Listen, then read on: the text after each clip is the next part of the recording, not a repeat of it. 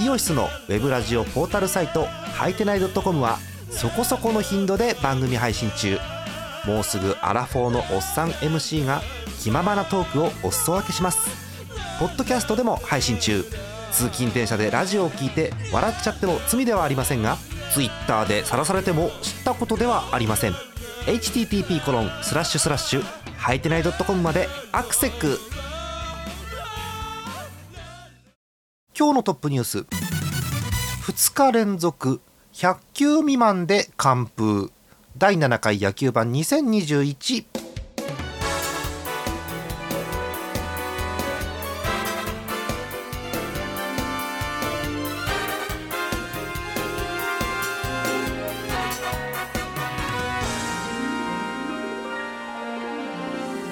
月17日月曜日の夜でございます。皆さんこんばんはジャーマネです。今日のお相手ひくらさんです。よろしくお願いします。よよろしくお願いします。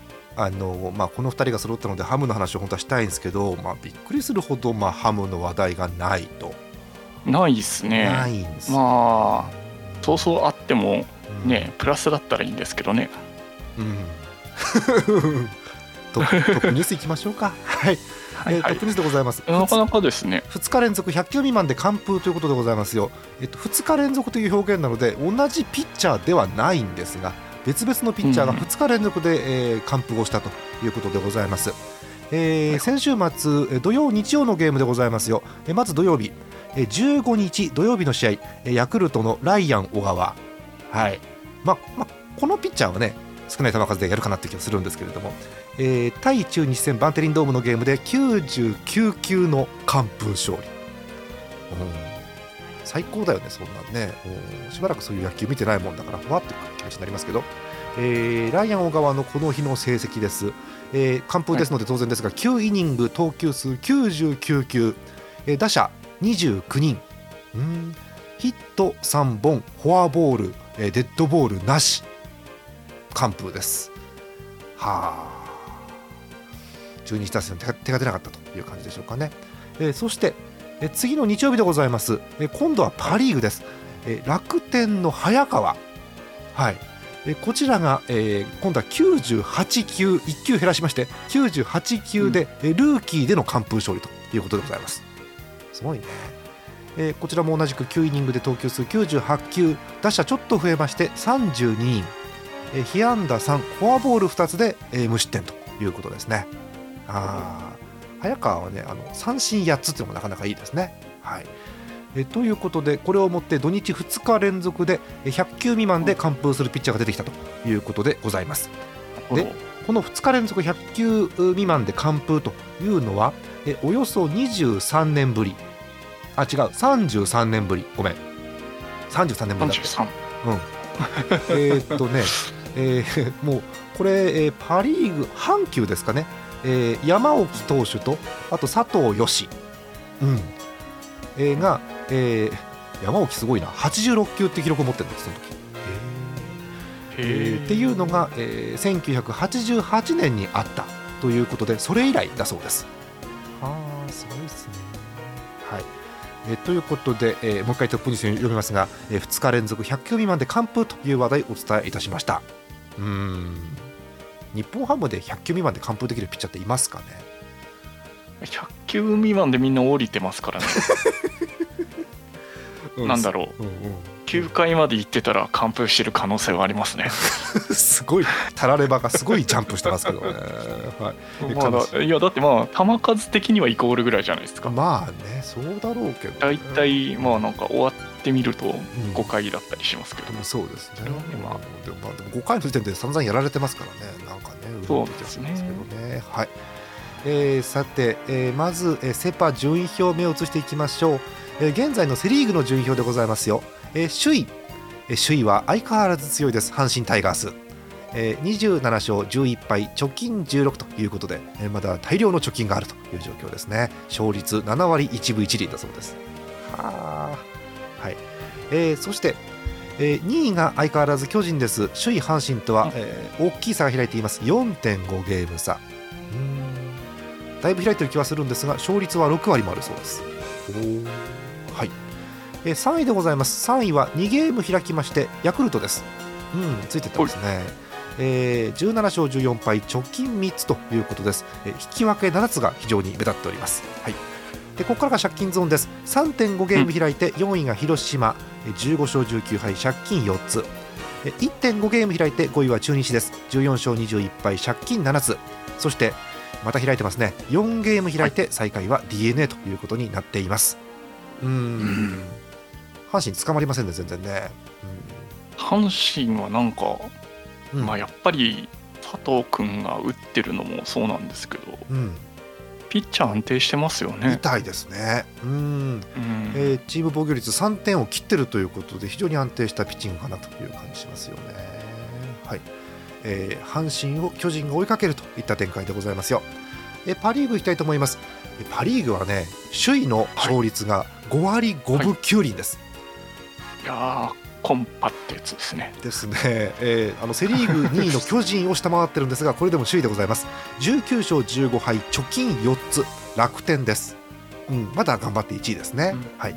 えー続きましてゲーム差なしです、えー20勝16敗、えーソフトバンクが2位ということになっています、えー一応勝率があミリ差でですね、えー一応首位あ首位と2位が分かれているという感じでございますよ、えー1ゲーム開きます。3位がロッテです。えー18勝16敗貯金2ついいですね、えーここから借金なんですが、えーゲーム差は1.5しか開いておりません。4位が埼玉西武ライオンズです。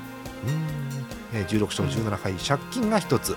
そして、えー次も開いてません。0.5ゲーム差僅差ですね、えー5位がオリックス・バファローズ、えー17勝19敗借金2つというところですね。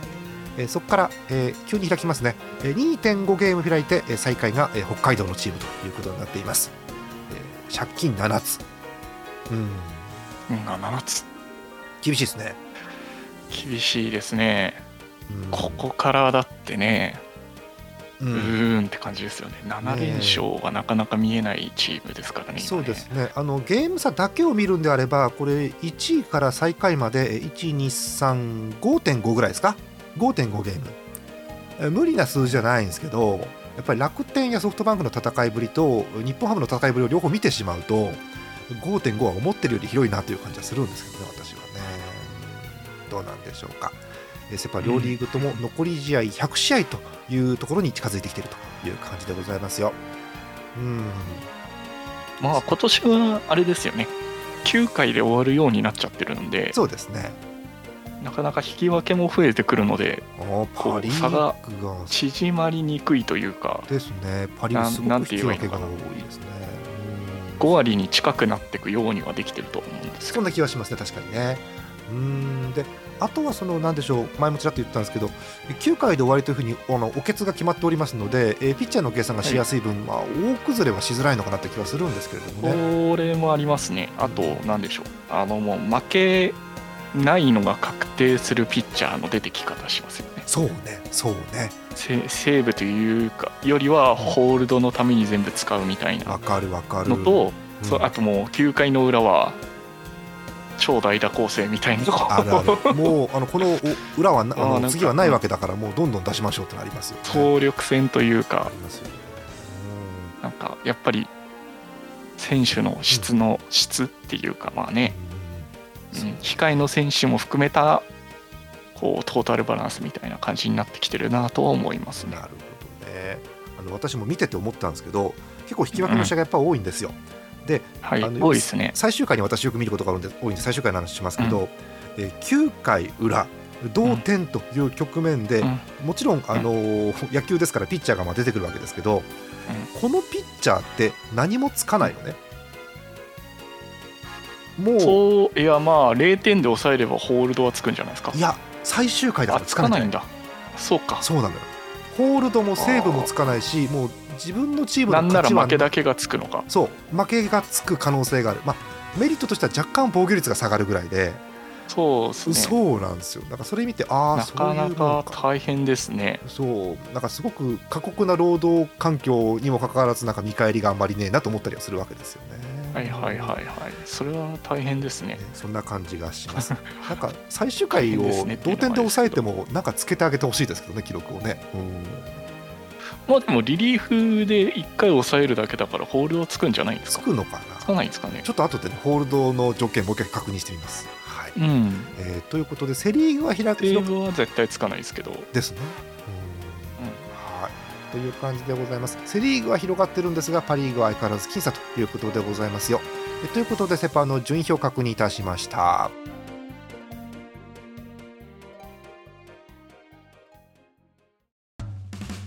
イオシスのウェブラジオポータルサイトはいてない .com はそこそこの頻度で番組配信中もうすぐアラフォーのおっさん MC が気ままなトークをお裾分けしますポッドキャストでも配信中通勤電車でラジオを聞いて笑っちゃっても罪ではありませんが Twitter で晒されても知ったことではありません。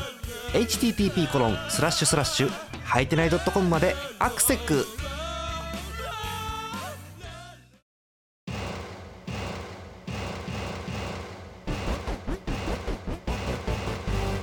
それでは後半です。お便りご紹介していきたいと思います。1通目です。秋田県ラジオネームぬるぽうしょうさんです。ありがとうございます。ヤクルトファンの方。今日の試合は勝てそうだったというよりは負けなくてよかったという試合になりました、うん、え初回村上選手のツーランで先制すると奥川投手が6回1失点と2勝目の権利を持って降板し近藤投手マクガフ投手が抑えるものの9回裏に抑えの石山投手が打たれて同点。うん。ワンアウト一塁三塁のピンチ。センターフライで万事休すかと思いましたがセンター塩見選手のバックホームでダブルプレー劇的な引き分けでしたと、えースワローズ5安打に対してドラゴンズ12安打で引き分けは大きいと。いうことですね。うん。えーちなみに前の試合であこれさっきのやつですね。小川投手99球完封勝利も圧巻でした。今季3勝目。あと金久保投手、大事なくてよかったというお便りでございます、えーということでヤクルトが踏ん張りに踏ん張って今、えー3位ということです。貯金3つ。いいっすね。いいですね。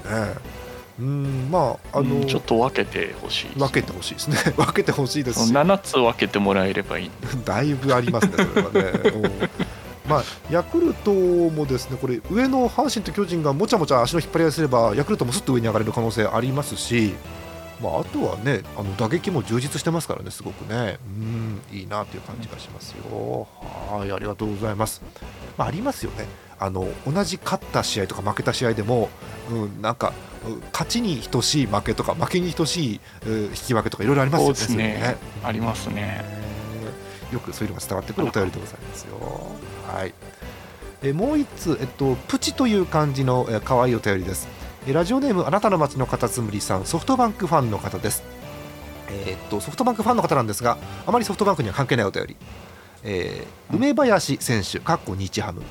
え上林選手、かっこソフトバンク。紅林選手、オリックスバファローズ。うん栗林選手、広島カープ。うん堂林選手、広島カープ。え岡林選手、中日ドラゴンズということで、えなんとか林さん増えましたねというお便りです。おー似た名前が多いと結構やる方としては混乱しますよね、こうやってね。うん。あのー、ひくらさん、はいはい。あのなんかいたよね、巨人にあの、うん。坂本っていう選手が入ったっていう話、はいはいはいはい。あれ、どうなったんだろうね、最近私聞いてないんだけどね。どうなったんですかね。ねえ。あれもこうなんでしょう登録名どうするかとかいろんな問題があるわけじゃない、うん。ねうんどう読むかとかって、なかなかねうん。まあ日本人同士ですからね同じ名前もいますまあいますよね。ううん。そうそうそう。あとちょっと昔の話になりますけどあの本名でない登録名が流行った時代ってあったじゃないですか、うん。流行りましたね。それこそ、まあ一郎あたり一郎ちょっとん？っていう感じもしますがあのパンチ佐藤とかもありましたけれどもうん。もうあの辺のこうオリックス中心にねそういう名前がオリックス中心ですよね。あります。まあ扇監督かなって気がするんですけれどもね。そうですね。うんそういうのまた最近出てこないかなと思ったりはするんですけどね。なんか各球団で、まあ。あのいい具合の登録名あったら皆さん教えてください、うんまあ千尋って名前もねあ変えてましたしねあ金子。そうかあったね。ううんんハムにはそうか。とりあえず金子千尋がいますけど。いますまあなんかあるんじゃないですかね。なんかあれだよね。それこそうん。占い師さんに見てもらって名前を変えるみたいなコンビ名みたいな話になっちゃいますけど。いやでもまあプロ野球も験担ぎですからね、そうですね、うん。やっぱねルーチンを崩すとダメになるとかあるじゃないですかありますもちろんありますよね。あの一時、うん。あの占いとかじゃないと思うんですけどあの新庄いたじゃないですか新庄はいはい。ローマ字新庄じゃなかったっけ？そうですね。ねローマ字新庄でしたね。ハムの時はね。おーなのでなんかそういうもうちょっとこう登録名に遊びがまた増えてもいいのかななんて思ったりはしますよね。グッズが映えるんですよね。そうなるとね。そうですね、うん。やっぱり売り上げとかやっぱファンが応援しやすいっていうのもあるんで。そうですよ、うん、あのプロ野球にあのスーパーチャットはありませんので あのグッズを買うという方向になると思うんですけれどもねまああとなんかねその人が分かる応援グッズだと持ってきやすいあそう。ありますしね。そうね。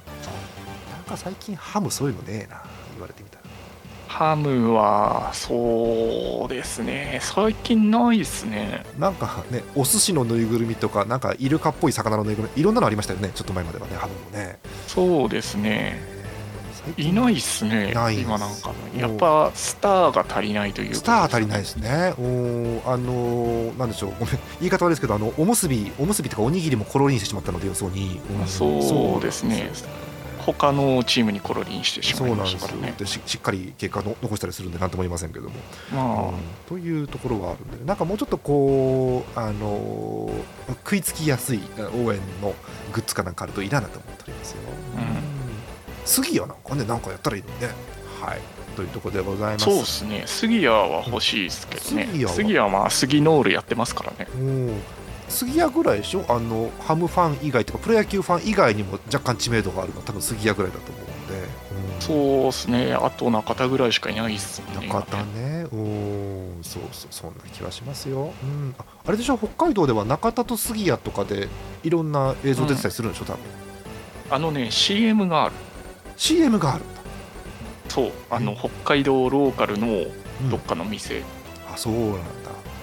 私ね何年か前にね北海道にワッと行った時にえーっと、宿のテレビで、えー中田と杉谷がうあの5分間の天気予報の後ろで何かやってるの見たことあるん。だあの筋トレみたいなのやってるやつ。そうそうそうそうそうそうそう。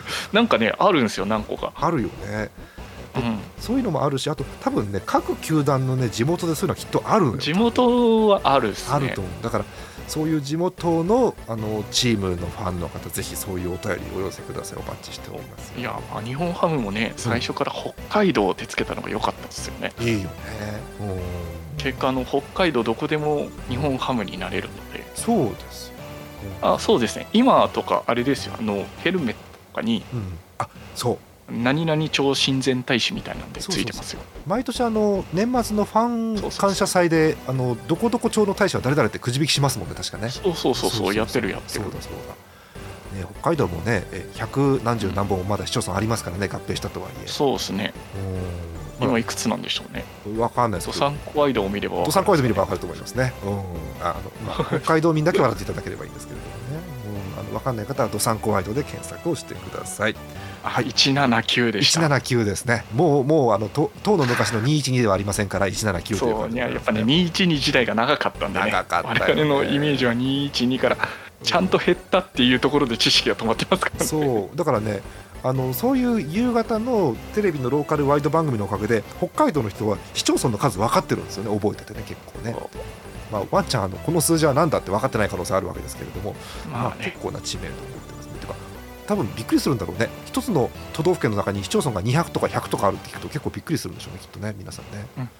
そんだけでかいということでございます。はい。えということです。えお便りご紹介しました。えさてハムの話に移ろうかと思うんですけどもまあ明るい話題がないまた。うん。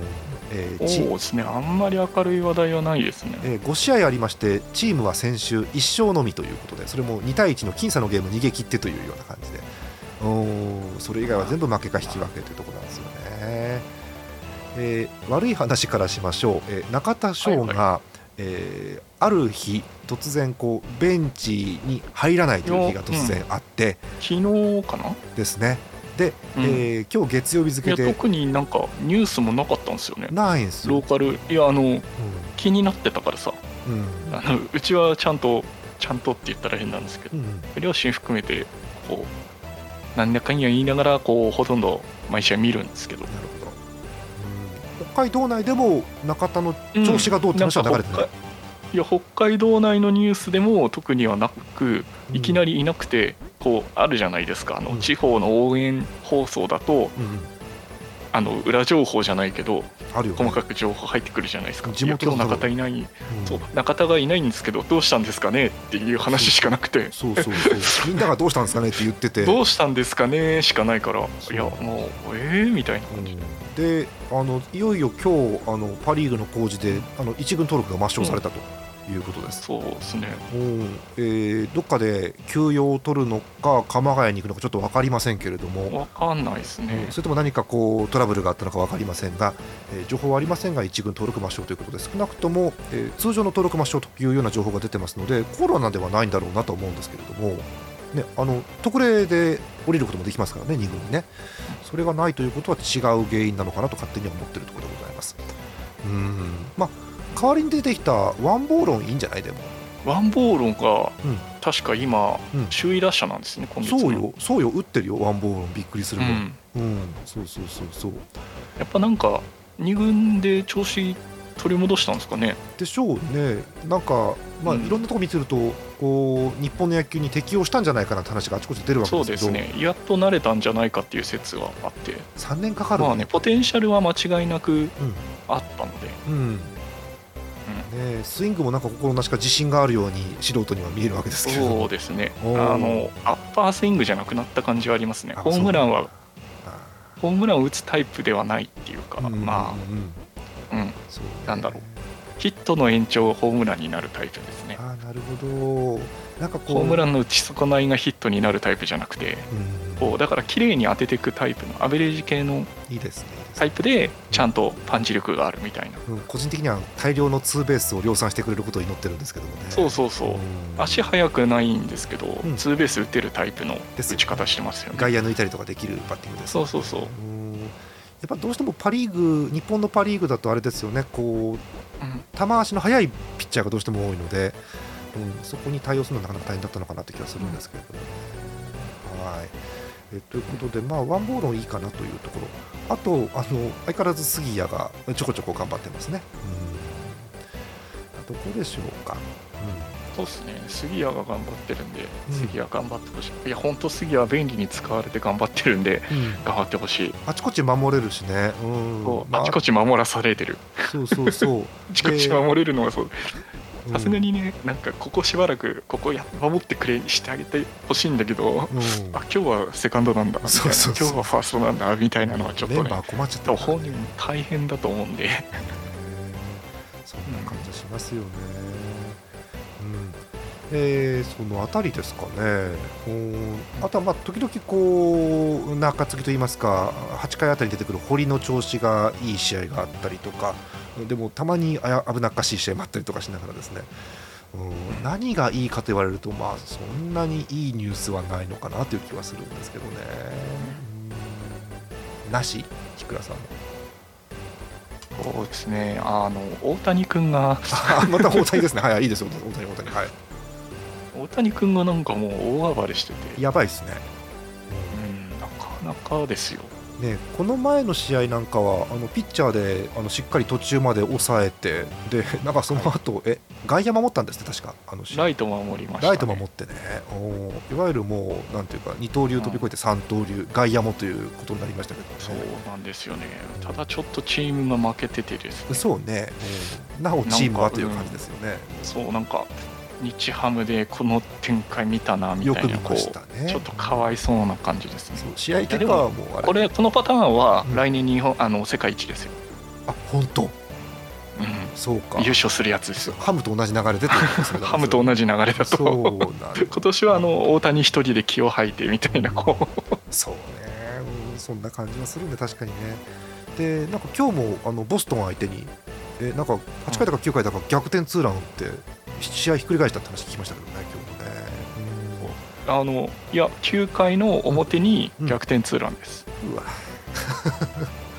打つんかいあの、前があのいつも2番なんですけど、うん。トラウトが調子悪いんでトラウトが2番になって大谷が3番になったんですよ。